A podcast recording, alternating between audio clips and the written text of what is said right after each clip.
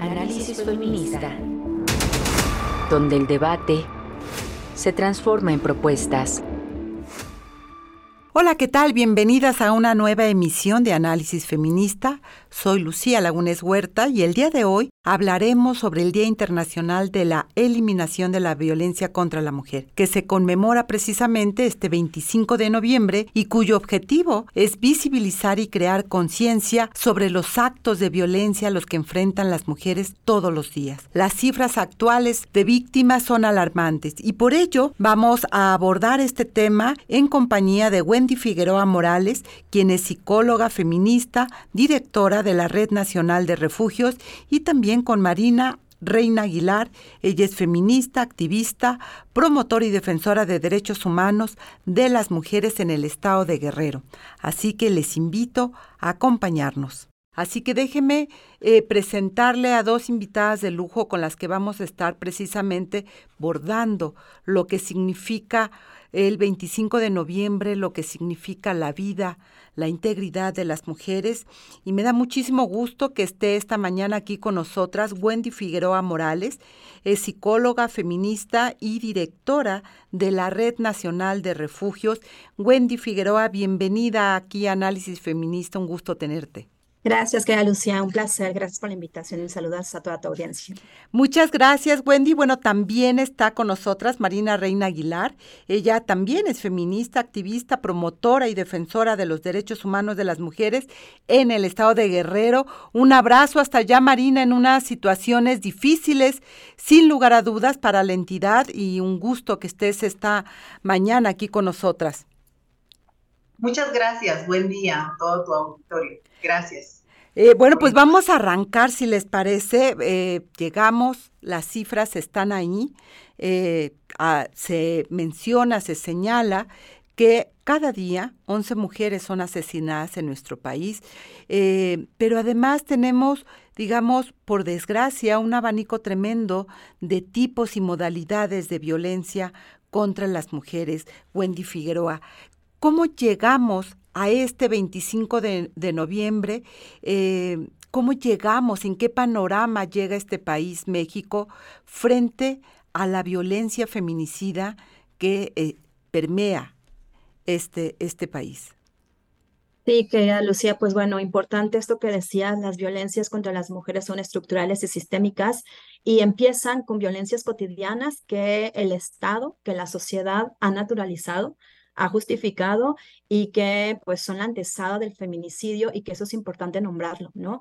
Eh, efectivamente son más de 11 mujeres asesinadas al día, pero hay otras violencias que es necesarias visualizarlas, nombrarlas y que nos llevan a estar en un estado de emergencia. Yo miro a nuestro país llegando a este 25N en un estado de emergencia nacional donde todo el país está en alerta de violencia de género, donde hay desapariciones, donde hay violencias cibernéticas, donde hay violencias contra las mujeres en los espacios públicos, privados, cibernéticos, donde la casa no es un lugar seguro y donde seguimos escuchando discursos gubernamentales donde se ha disminuido la violencia. Y lamentablemente, pues esta es una deuda histórica, no solamente de este gobierno, sino de los anteriores, pero que sí le toca al gobierno en turno atenderla, nombrarla, porque lo que no se nombra no existe. Dejamos de simular, yo veo eh, pues mucha simulación, llegamos a un 25N con cifras alarmantes, con datos invisibilizados por parte de las autoridades con una deuda que ya nos va a platicar Marina eh, con las mujeres en Acapulco ante el paso del huracán Otis. Llegamos con una decepción total en cuanto al cumplimiento de lo que se decía en el tema de presupuesto. Nos hemos dado cuenta que el legislativo nunca escuchó al movimiento amplio de mujeres para hacer visible que no hay un presupuesto garante para el 2024.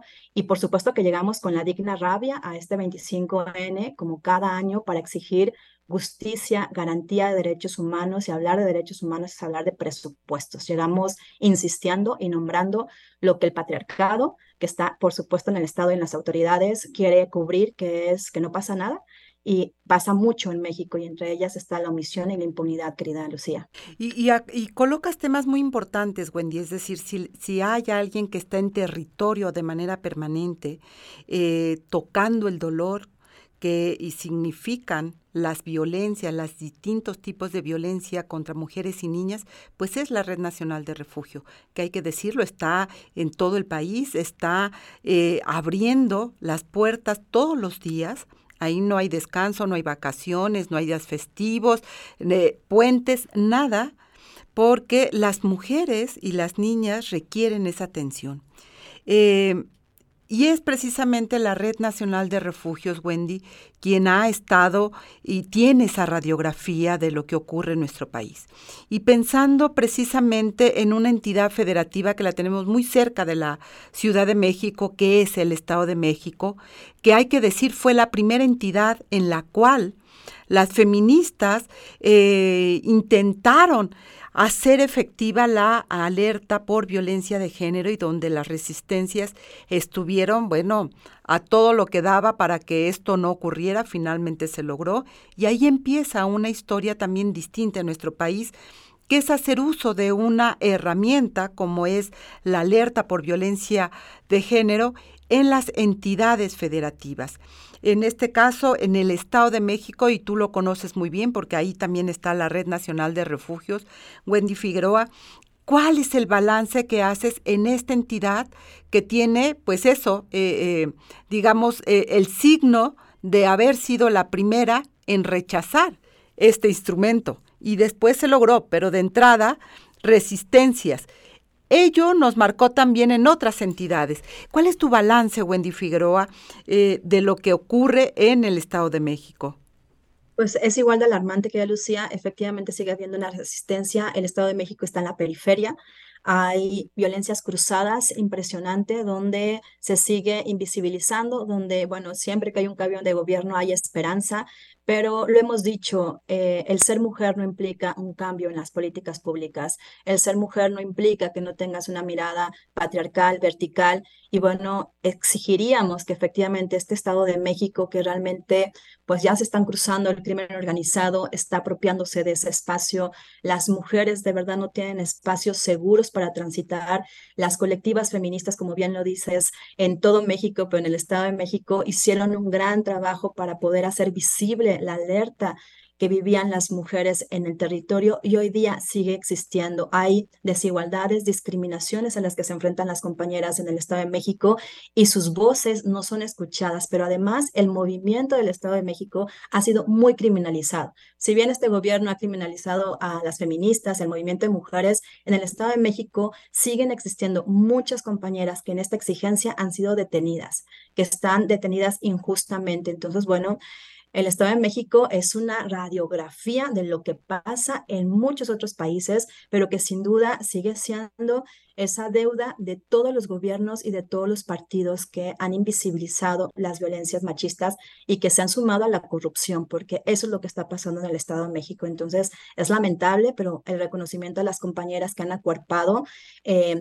con su propio historia, su propia experiencia para que otras puedan estar en bienestar, pero ha sido un tema bastante complicado y sigue existiendo. Y, precisamente, precisamente lograr que este instrumento que da la Ley General de Acceso de las mujeres para una vida libre de violencia, que es eh, la alerta por violencia de género que realmente funcione, que, que, se entienda lo que esto significa, pues ha surgido a lo largo y ancho del territorio nacional esta red de alertistas, de la cual también Marina Reina Aguilar formas parte de esta, de esta, de esta red.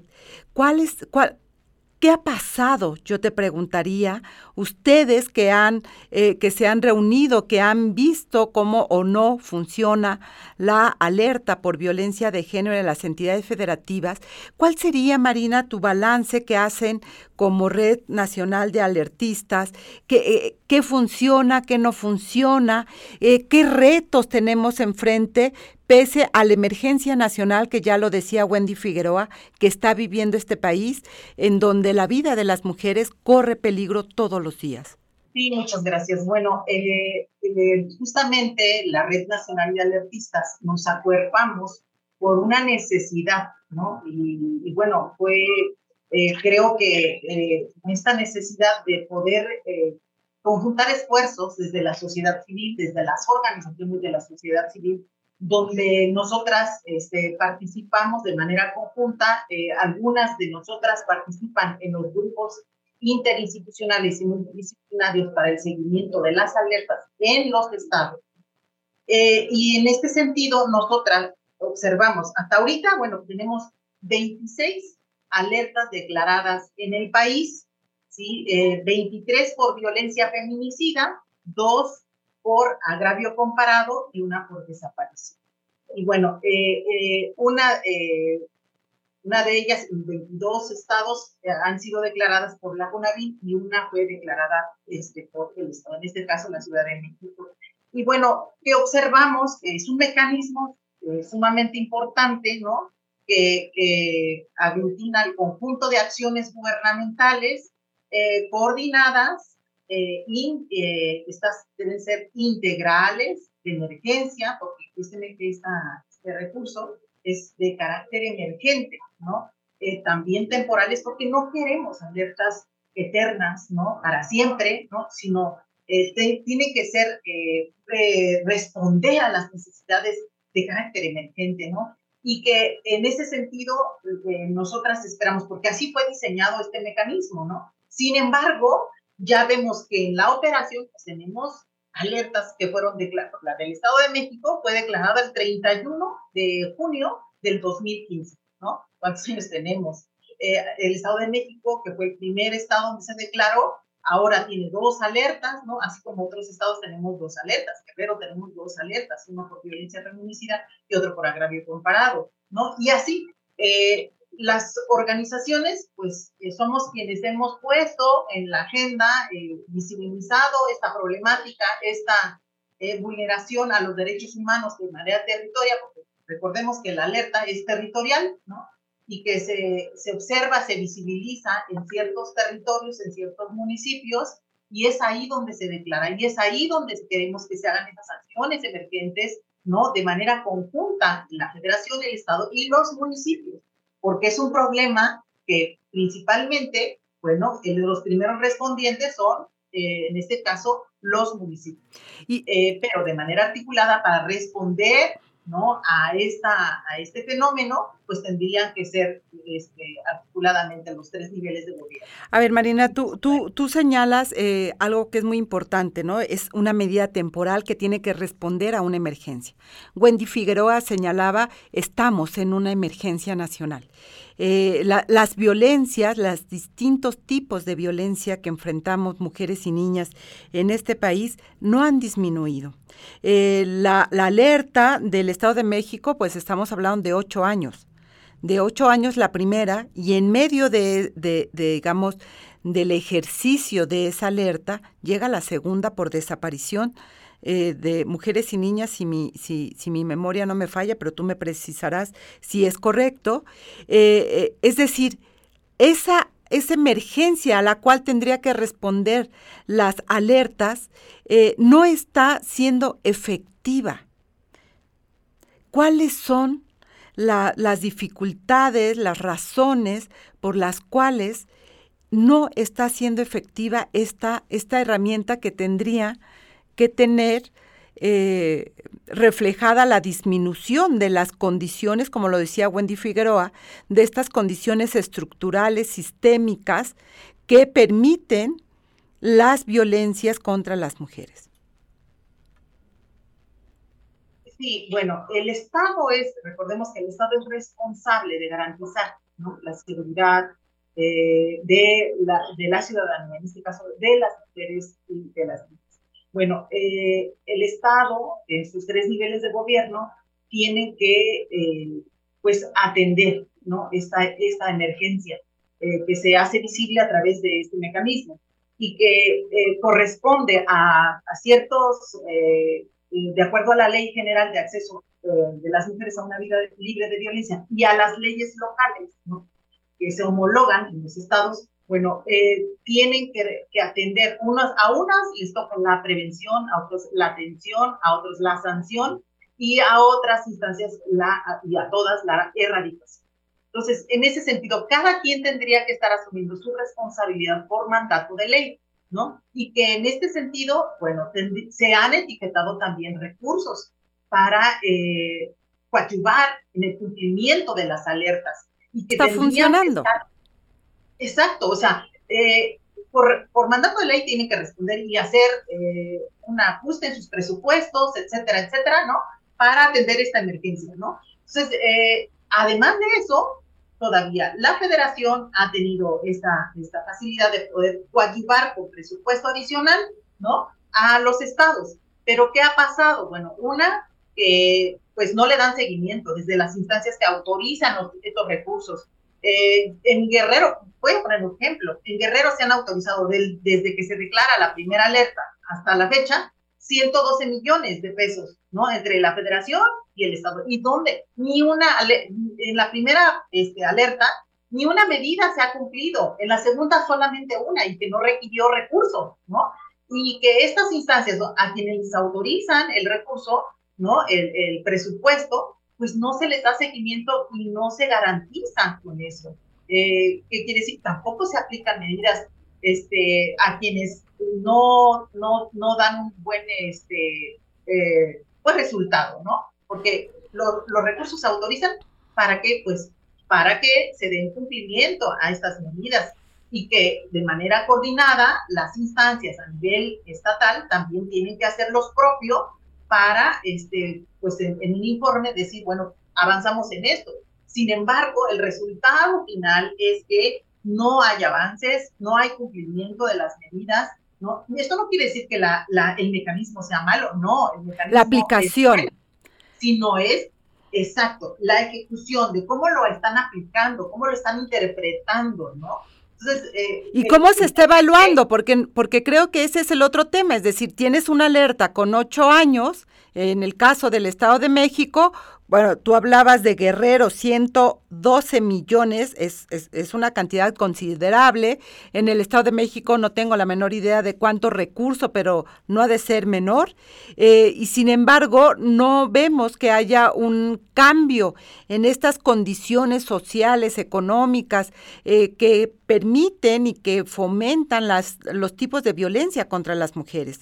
Me parece que ahí todavía quedan retos importantes y que ahora vamos a ir a un corte de estación, pero yo le pediría que al regreso de este corte de estación, Wendy Figueroa, pudiéramos seguir precisamente abonando a cuáles son estos obstáculos, estas malas implementaciones que se han hecho de este instrumento que habría que cambiar para que realmente funcionen, porque lo que queremos, y cada 25 de noviembre lo repetimos, es estar vivas. Queremos que las mujeres y las niñas estén vivas, estén eh, con todas las condiciones necesarias para que puedan ejercer sus derechos. Wendy, eh, ya nos decía eh, Marina en su momento, pues las dificultades que se han enfrentado y una tiene que ver con la implementación. Ustedes como Red Nacional de Refugio que están, insisto, en todo el territorio nacional, no hablan de oídas, hablan con, con los datos, con, con, la realidad en las manos.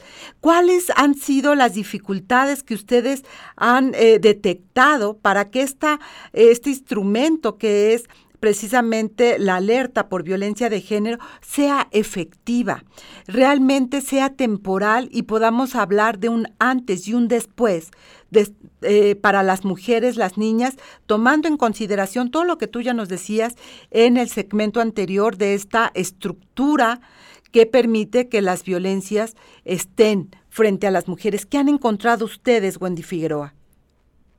Lo que hemos encontrado es que, como bien, además de la no aplicación, tiene que ver con la no evaluación y seguimiento de lo que se supone cada estado que tiene alerta de violencia de género tiene que implementar.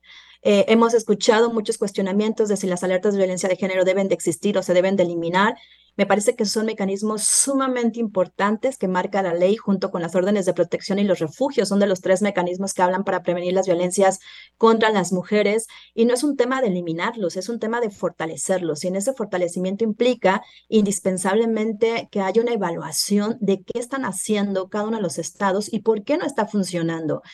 Evidentemente, quienes estamos en el territorio sabemos porque carecen de una perspectiva de derechos humanos. Ya no voy a hablar de una perspectiva feminista porque eso sería maravilloso, aunque México dice que tiene una política exterior feminista, yo la verdad es que no la veo.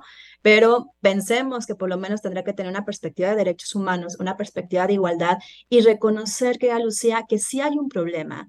México tiene un grave conflicto con reconocer la realidad que vivimos y nosotras en el feminismo sabemos que reconocer la memoria histórica te permite evitar pues repeticiones de errores, de omisiones, de impunidades y bueno, pues los estados, y Marina lo sabe, donde hay alerta de violencia de género, se sigue pues queriendo maquillar la situación, incluso parece que es algo negativo tener una alerta de violencia de género y yo lo pensaría como algo, algo contrario, si un estado implementara la alerta de violencia de género, estuviera declarada, sería reconocer que hay un problema estructural y sistémico que nos toca a todas las personas y a todos los sectores atenderlo. Entonces, yo creo que una gran deficiencia es no hay evaluación no hay seguimiento y tampoco hay presupuesto. O sea, yo insisto, si no hay un presupuesto en las políticas públicas garante, progresivo, pues no se puede hacer mucho. Entonces, pensemos cuáles son los presupuestos que están etiquetados a nivel federal, cuáles a nivel estatal y municipal, y realmente se invierte muy poquito en temas de mujeres. Sabemos y lo hemos analizado diferentes organizaciones, entre ellas Fundar, la Red Nacional de Refugios, otras organizaciones, que el anexo 13, que es donde tendría que haber presupuesto garante para la igualdad, para garantizar una vida libre de violencia para las mujeres en todas las edades y etapas de vida, no existe. De hecho, está súper recortado. Entonces, ¿cómo está debilitándose estos programas que se transmiten y se transforman en políticas públicas, pero que no son efectivas porque hay una carencia de presupuesto? Y no solamente hablo de también la falta de capacitación que tienen quienes operan las alertas en violencia de género, ¿no?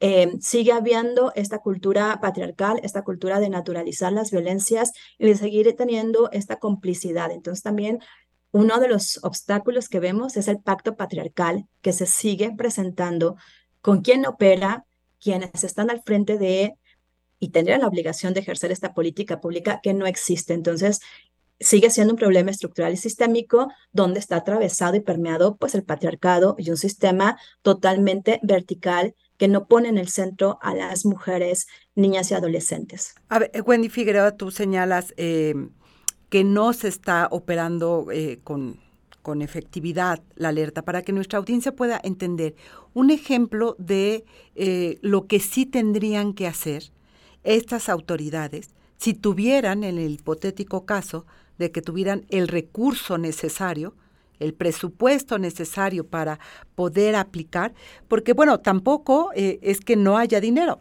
no hay lo suficiente, pero hay. Marina decía 112 millones no es cualquier cosa. ¿Qué tendría, que podría, que tendría que hacer la autoridad eh, para hacer efectivo esos cambios que se requieren con la alerta, para que podamos irla entendiendo más, más en concreto, mi querida Wendy? Lo que es, claro que sí, lo que se utiliza con ese recurso es para hacer propaganda, para hacer carteles, para hacer difusión, pero es una difusión que no va acompañada de una intervención y de políticas, por ejemplo, de seguridad para las mujeres. ¿Cuáles hemos encontrado nosotras con las mujeres que acompañamos en la Red Nacional de Refugios? Se habla de espacios seguros, pero resulta que el botón de pánico no sirve, o sea, no es funcional no está en funcionamiento. Los que están en la calle, estos botones de pánico que anunciaron que estaban en los postes y que uno podía correr y oprimir. De, ¿A esos te refieres?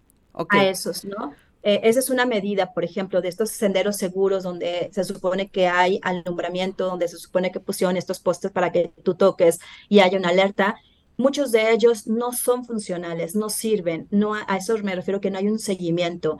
Se habla en algunos estados se han entregado, por ejemplo, pulseras o chip para su celular para que ellas puedan tocar ante una situación de riesgo. El punto es que no se considera la realidad en México que no todas las mujeres tienen acceso a la tecnología inteligente que puedan tener en su celular este mecanismo o no todas tienen dinero para poderse conectar a una red eh, que tengan siempre pública, ¿no? Entonces, son estas acciones que, lo hemos dicho, pueden tener buenas intenciones y pueden ser importantes y trascendentes, pero si no ves el contexto y lo que se requiere invertir para que realmente haya una acción afirmativa integral, pues entonces se vuelve incluso una situación de riesgo. Las policías que se llaman policías violetas, policías rosas, pues son muy pocas patrullas que son específicamente para atender a las mujeres y muchas de esas patrullas, en el caso, por ejemplo, de Tlaxcala, son operadas por hombres. Entonces, ahí hay una incongruencia. Son patrullas rosas donde se supone que hay un acompañamiento para mujeres especializado en perspectiva de género, pero muchas de esas patrullas que son insuficientes, o sea, ni siquiera del 10% de todas las patrullas que hay, pues están operadas también por hombres. Esas son de las acciones que se tendrían que garantizar y que se pueden hacer si realmente identificamos que es una alerta de violencia de género con perspectiva precisamente de derechos y de igualdad. Esos son algunos de los ejemplos o talleres que se hacen, querida Lucía, donde solamente se distribuye información, pero cuando se van a esos lugares ya no están atendiendo porque el horario de atención es hasta las 4 de la tarde, porque como bien lo decías, no están 24 horas. Las mujeres se tienen que estar esperando y eso es una revictimización. Entonces, si no hay una atención 24/7 porque las violencias no tienen fecha de caducidad ni tiempo en que se presenten, pues es nuevamente una revictimización. Esas son de las acciones que me parecen que tendrían que cambiarse y pueden cambiarse si ponemos en el centro a las mujeres y su contexto y lo que sucede en el día a día. Eh, tú has hablado hasta ahora, digamos, de dos rubros. Uno que es la reacción así, ante la violencia, oprime el botón o tienes un chip que ya lo has señalado, no necesariamente funcionan al 100. Has hablado de la atención, pero hay una, eh, eh, un, rubro importante que me gustaría que pudieras aterrizar, eh, Wendy, que tiene que ver con la prevención. Volviendo a esta, a esta idea de la alerta, es decir, hay tres niveles en los que la alerta tiene que funcionar, tú lo señalabas muy bien también. Em, ¿Qué tipo de acciones tendría que estar haciendo en ese municipio, en esa entidad, como puede ser el Estado de México, eh, eh, para, em, ¿cómo te diré?, eh, desdibujar, romper estas condiciones estructurales que permiten que la violencia se repita. Porque tú puedes seguir atendiendo más y más mujeres, pero eso no es la intención. Hay que atender a todas las que necesitan. Pero ¿cómo evitas que se siga reproduciendo los espacios violentos contra las mujeres. El, tema de la alerta es para poder garantizar, como bien lo dice la ley, el acceso de las mujeres a una vida libre de violencia. ¿Qué acciones tendría que hacer la autoridad que le tocara operar una alerta por violencia de género para darle la vuelta a esas condiciones estructurales y superarlas? Hablar de prevención implica hablar de un cambio estructural implica efectivamente incorporar en todos los niveles de ese municipio, de ese estado, acciones que garanticen la seguridad de las mujeres. Y esto tiene que ver con campañas que honestamente, y lo hemos analizado, que realizan los gobiernos que son terroríficas, que sigue, siguen reproduciendo estos roles estereotipados, que siguen culpabilizando a las mujeres. Necesita haber una coeducación a través de medios de comunicación, a través de las propias instituciones a las cuales te acercas. Yo creo que algo que es sumamente importante y que es muy sencillo, pero cuesta mucho cuando estamos hablando de una cultura patriarcal, es creer en las mujeres. Y ahí empieza, ahí es el inicio del acceso a la justicia y es donde las mujeres pueden empezar a prevenir situaciones de riesgo. La información da poder. ¿Qué tienen que hacer? Pues tan sencillo que ya Lucía como cuando se va a levantar una orden, cuando se va a hacer una denuncia, que les informen a las mujeres. Es algo tan sencillo, pero no se les informa que ellas tienen derecho a un refugio, por ejemplo que ellas tienen derecho a un espacio de protección. Y tenemos casos de mujeres que nos dicen, si yo hubiese sabido, no hubiese tenido este ataque con ácido, no hubiera tenido esta situación. Esto es algo que se tendría que incorporar. Parte de la prevención es informar, obviamente desde una mirada de derechos humanos, de igualdad, de género, y esta información tendrá que estar permeada en todos los niveles. Vemos una carencia en la currículum que no solamente le corresponde a nivel federal, sino también las acciones que se hacen en las fechas específicas, como la participación activa de la ciudadanía para apropiarse de los espacios. No un consejo o no hay participación ciudadana donde se convoque a que realmente ellas mismas, las mujeres, niñas y adolescentes que transitan por ese espacio, puedan proponer qué les hace sentir seguras. Creo que una falla muy importante de este gobierno en particular es que no habla de democracia, ni mucho menos la práctica, donde no hay la inclusión de estas voces. Hablar de prevención es crear estrategias, pero desde las voces quienes están transitando en ese territorio. Mientras no esté la participación, se van a seguir haciendo cosas desde un escritorio sin mirar las realidades y sin poner en el centro, porque yo puedo pensar en algunas acciones a nivel nacional. Pero ¿qué requiere esa mujer que está en Chiapas, esa mujer que está en Puebla, esa mujer que está en la frontera? eso para que ellas se sientan seguras, que puedan caminar libres, como decimos en la marcha, y sin miedo, ellas nos los tienen que decir. Y la pregunta es, ¿cuántas consultas ciudadanas existen? No existe esa participación real y efectiva. Y creo que ahí es donde está una parte importante para prevenir desde una participación y por supuesto desde la corresponsabilidad que le toca al Estado y a los actores que lo conformamos. Eh, has tocado un punto muy importante y me quiero ir con Marina precisamente para preguntarle qué es lo que requieren las mujeres que están precisamente en refugios, eh, entre escombros, en Acapulco, eh, cuando hay una entidad que como, la, como guerrero que tiene dos alertas de género, tú lo decías, ¿qué requieren las mujeres? Porque aún en esta emergencia, la alerta por violencia feminicida eh, tendría que estar no solamente permaneciendo, sino redoblando, yo supongo, tú me lo dirás Marina, esfuerzos para garantizar que en estos momentos de desastre, de emergencia, donde has perdido casa, donde no sé exactamente cómo están, las mujeres en Guerrero puedan estar seguras, Marina, qué requieren estas mujeres y qué está haciendo el gobierno federal y el gobierno estatal. Sí, bueno, las mujeres requieren mayor certidumbre, eh, que cuando las mujeres sabemos que el círculo de la violencia, pues es, esto es cíclico, sabemos que muchas mujeres permanecen allí que necesitan este, pues, eh, estas herramientas para poder salir de esos círculos y que necesitan esos espacios donde realmente cuando ellas acudan sean atendidas de manera asertiva y no sean violentadas nuevamente de manera institucional, ¿no? Eh, hoy, bueno, sabemos Guerrero, Guerrero tenemos una cultura patriarcal histórica, ¿no? Que eh, hay que irla deconstruyendo y que también este, se atienda, porque esa es una de las situaciones que nosotros hemos visto, es de que no se atienden a los agresores, se atienden a las víctimas, ¿no? A las mujeres se les eh, da la atención psicológica, se les ubican espacios seguros, pero a los agresores, ¿qué pasa con los agresores? O sea, no se les está atendiendo, los agresores dejan a una víctima, eh, este, van con otra y con otra y con otra, y entonces van replicando. Entonces, no se están atendiendo, no se están eh, este, implementando políticas públicas para atender esta parte, ¿no? Que también es importante. Eh, sí, darle las respuestas a las mujeres que acuden, que, que, ya tomaron esa decisión de salir de ese círculo eh, y darles ese, esa seguridad, ese acompañamiento, porque las instituciones también les pueden dar seguimiento, ¿no? Seguimiento a todas las usuarias que llegan y que deciden, eh, deciden salir de ese.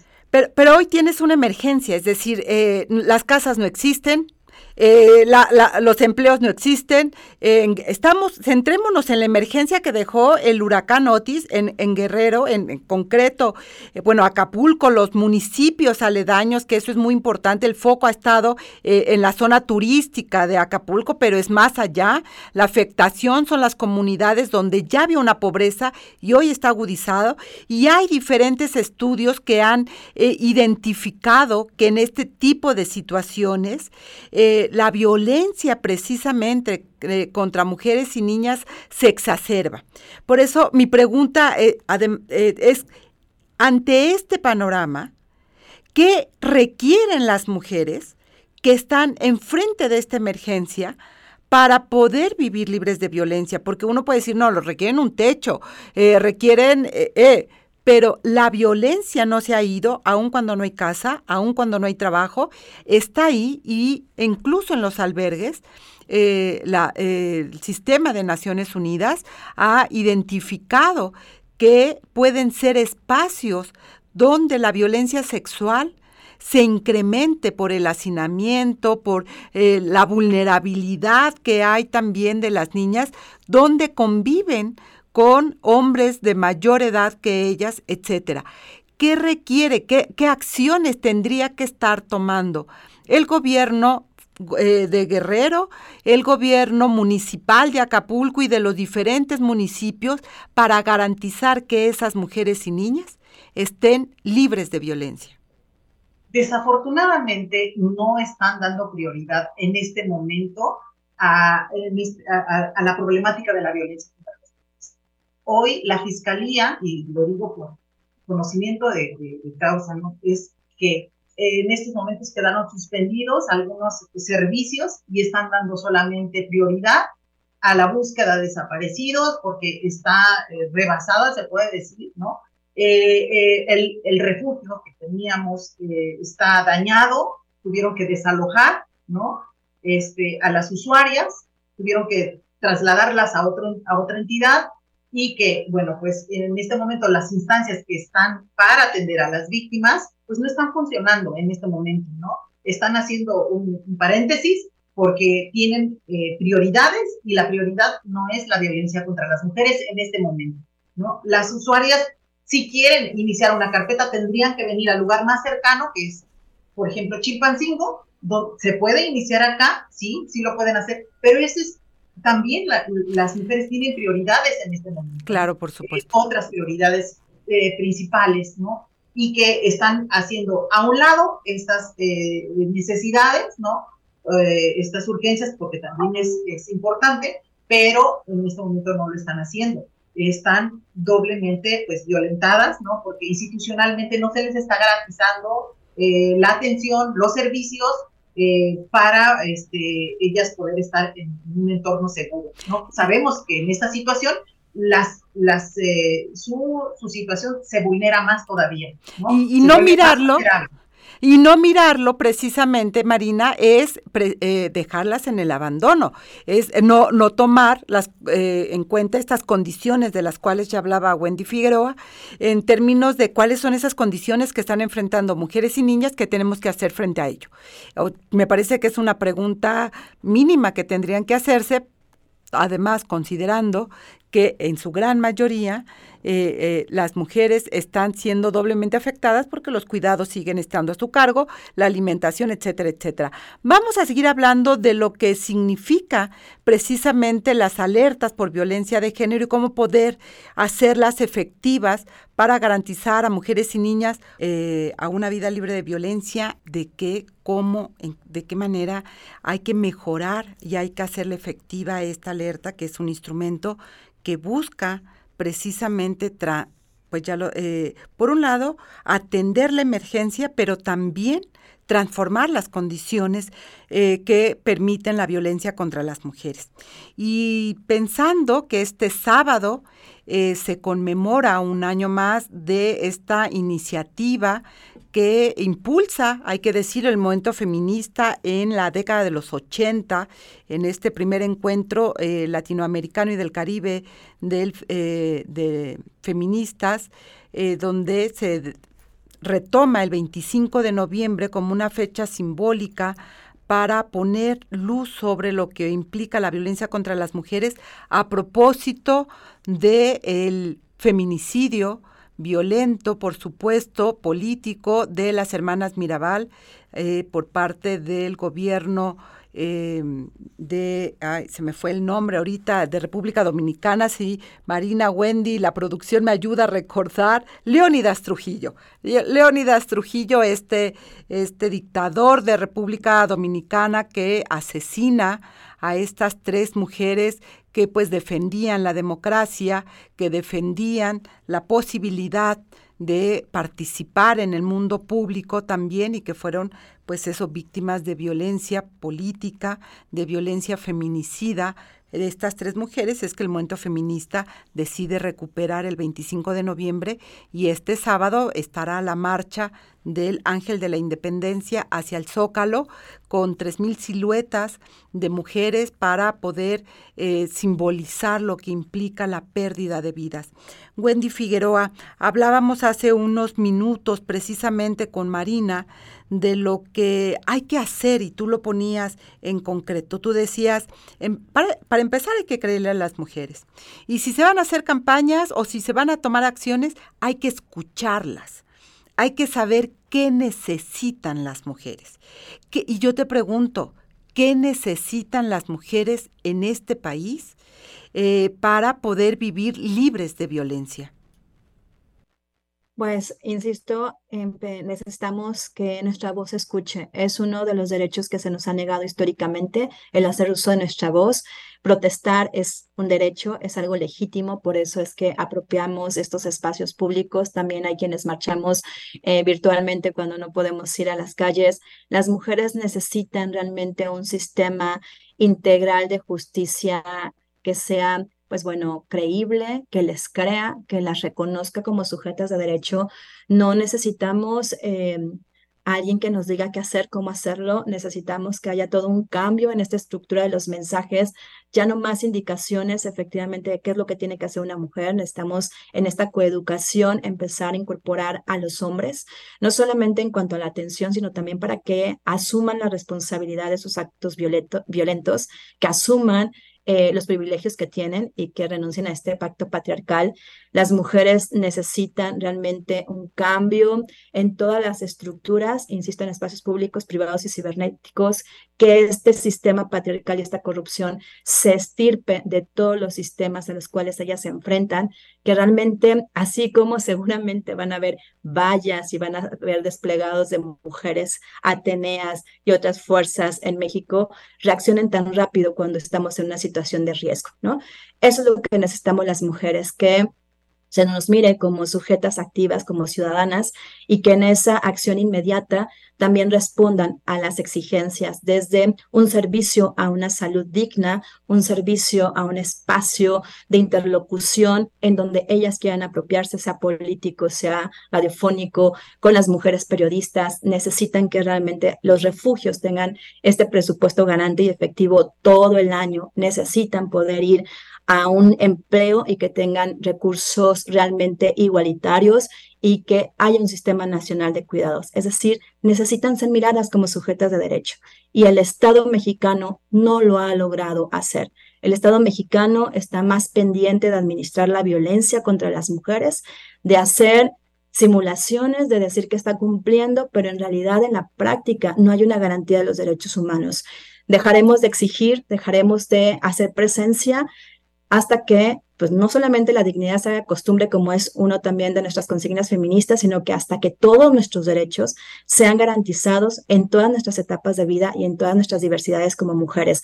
Esto no existe, que Lucía sigue siendo un anhelo y este anhelo lo hacemos exigencia, así que pues seguiremos siendo insistencialistas como nos caracteriza y siguiendo mostrando lo que el patriarcado quiere invisibilizar. Si hay violencias machistas, hay violencias institucionales, hay violencias de gobierno y hay pactos que siguen oprimiendo a las mujeres en todos los espacios. Y muestra de ello es, insisto, un presupuesto totalmente eh, reducido, pero sin garantía de progresividad, y estas alertas de violencia de género, que son mecanismos efectivos, eficientes, pero que no están siendo prioridades ni en seguimiento, ni evaluación, ni en aplicación, ¿no? Y bueno, las sanciones contra los agresores, ¿qué decir, no? O sea, es mayor un delito de un robo que todavía la violencia de género. La violencia de género sigue siendo el delito que tenemos que comprobar, que tenemos que demostrar por el simple hecho de ser mujeres. Esto se tiene que cambiar y hablar de una justicia integral, justa, inmediata y por supuesto con perspectiva de género. Tú, tú hablabas de un sistema integral de justicia y escuchaba en la mañana una entrevista de una abogada que señalaba que cuando una mujer denuncia violencia, es solo el inicio de un proceso revictimizante y que en promedio puede llevarles ocho años. O sea, un juicio, ocho años. Eso le implica a esas mujeres eh, tener fortalezas emocionales, fortalezas sociales, fortalezas de organizaciones como la Red Nacional de Refugio, porque no solo es ir al Ministerio Público y denunciar, hay todo un proceso, tú lo, señalabas, revictimizante, no se les cree. En ese sentido, desde la experiencia de la Red Nacional de Refugio, ¿cuáles son esas claves que hay que tener presente para fortalecer a las mujeres frente a este proceso que no les cree, que las obliga a demostrar, etcétera?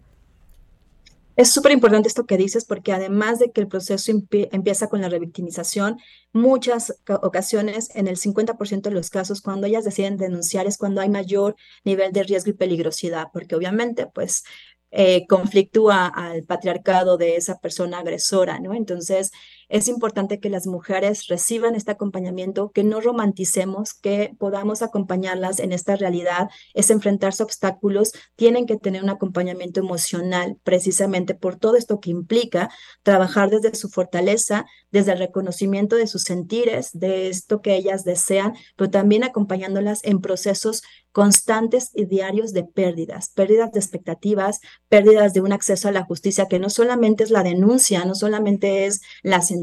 Hablar de acceso a la justicia integral es la reparación del daño, que eso hay que decirlo. Una mujer víctima de violencia, aun cuando tenga reparación del daño, jamás va a regresar a esa situación que ella estaba en bienestar antes de vivir una situación de violencia machista y estructural.